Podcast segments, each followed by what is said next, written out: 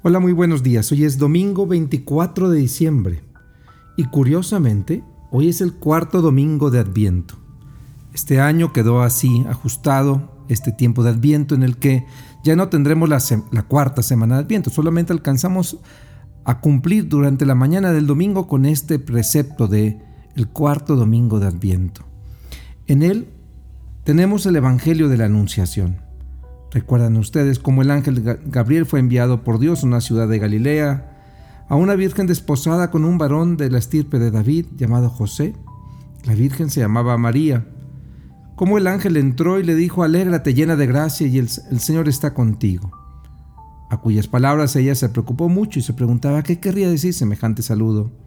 El ángel le dijo, no temas María, porque has encontrado gracia ante Dios. Vas a concebir y darás a luz un hijo y le pondrás por nombre Jesús. Él será grande y será llamado Hijo del Altísimo. El Señor le dará el trono de David su padre y él reinará sobre la casa de Jacob por los siglos. María le dijo entonces, ¿y cómo podrá hacer esto puesto que yo permanezco virgen? Y el ángel le contestó, el Espíritu Santo descenderá sobre ti y el poder del Altísimo te cubrirá con su sombra. Por eso el santo que va a nacer de ti será llamado Hijo de Dios. Ahí tienes a tu pariente Isabel, que a pesar de su vejez ha concebido un hijo, y ya va en el sexto mes la que llamaban estéril, porque no hay nada imposible para Dios. Y María contestó, yo soy la esclava del Señor, cumples en mí lo que me has dicho. Y el ángel se retiró de su presencia. Palabra del Señor. En este cuarto domingo, quisiera comenzar con la primera lectura en la primera lectura, David, el rey David, quiere construirle un templo al Señor. Había conquistado ya Jerusalén, estaba ya él en, un pequeño palacio, todavía no el gran palacio, pero ya en un lugar bien instalado y dice, yo le voy a construir una casa a Israel. Al profeta le parece correcto, sin embargo a Dios no. Dios le hace ver a David, soy yo quien te ha hecho rey, ¿Soy yo quien ha liberado al pueblo de Egipto? ¿Soy yo quien te ha salvado? ¿Soy yo quien me construiré no solamente un templo, sino una nación?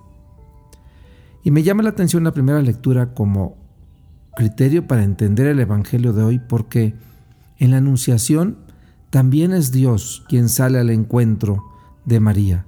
No es María que por su virtud busca decirle a Dios, Señor, soy tan buena que debería de ser la madre de tu hijo.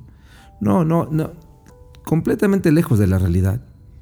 Es Dios quien sale al encuentro del hombre, a buscarnos, a encontrarnos, a salvarnos. Sin embargo, de muchas maneras lo había hecho Dios a lo largo de los siglos y hoy lo hace de una manera extraordinaria. Él mismo se quiere implicar en la salvación de toda la humanidad. Él mismo se quiere encarnar, Dios haciéndose hombre. Misterio más grande no puede existir. Por eso María se muestra turbada, no entiende el saludo, no entiende cómo sucederá. Sin embargo, al final, permite, le, se atreve a confiar, a confiar que si Dios así lo propone, Dios lo realizará.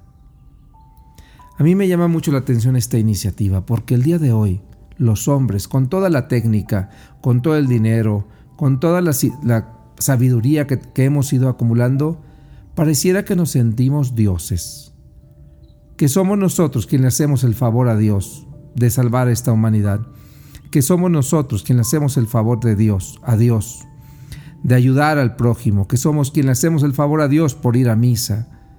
Pero no se nos olvide el que ha tomado la iniciativa, el que nos ha dado la inteligencia, el que nos ha dado la sabiduría, el que nos ha dado la ciencia, el que nos ha permitido pensar, sentir, amar, es Dios.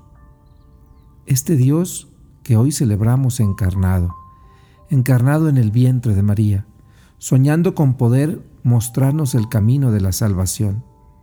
Porque la salvación que nos ha venido a ofrecer no es una cosa que yo pueda tomar y poseer. No es tampoco un libro que yo me pueda aprender. No es tampoco una doctrina que yo pueda memorizar y repetir. Lo que este niño ha venido a hacer es mostrarnos la relación de amor de un Dios que es nuestro Padre, que nos ha soñado y nos ha creado como sus hijos.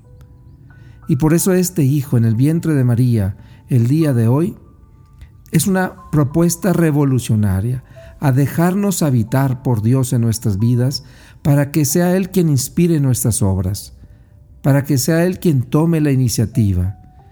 Por eso es tan importante que ustedes, padres de familia, disiernan ante Dios cómo educar a sus hijos. Se tomen el tiempo de orar juntos, de preguntarle, Señor, ¿cuál es tu proyecto para nuestra familia? Ilumínanos, muéstranos el camino. Por eso es tan importante que un empresario católico se presente ante Dios y le diga, Señor, guíame.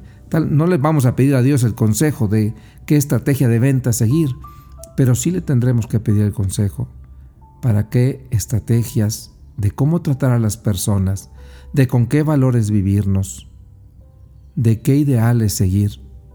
Ahí está Dios también, en nuestras familias, en nuestras empresas, en nuestra sociedad.